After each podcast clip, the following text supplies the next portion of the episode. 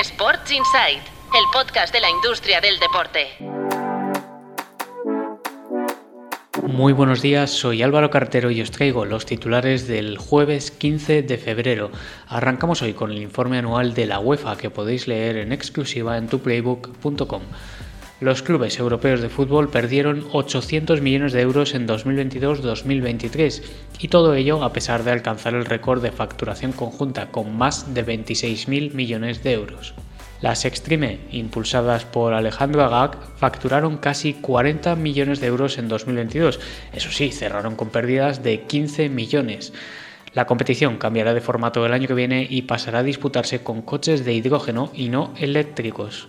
La NBA sigue exprimiendo sus nuevos activos. Si la semana pasada os contábamos que Emirates era el primer title sponsor de la Copa, esta semana se ha anunciado que el banco Sofi será el encargado que tenga los naming rights del play-in. Será el primero que exprima este activo.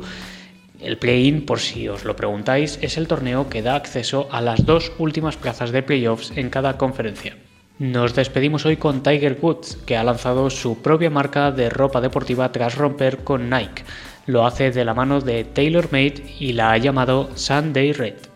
Eso es todo por hoy. Yo, como cada jueves, me despido hasta la semana que viene. Mañana os dejo con la edición completa de Sports Insight. Como siempre, muchas gracias por escuchar.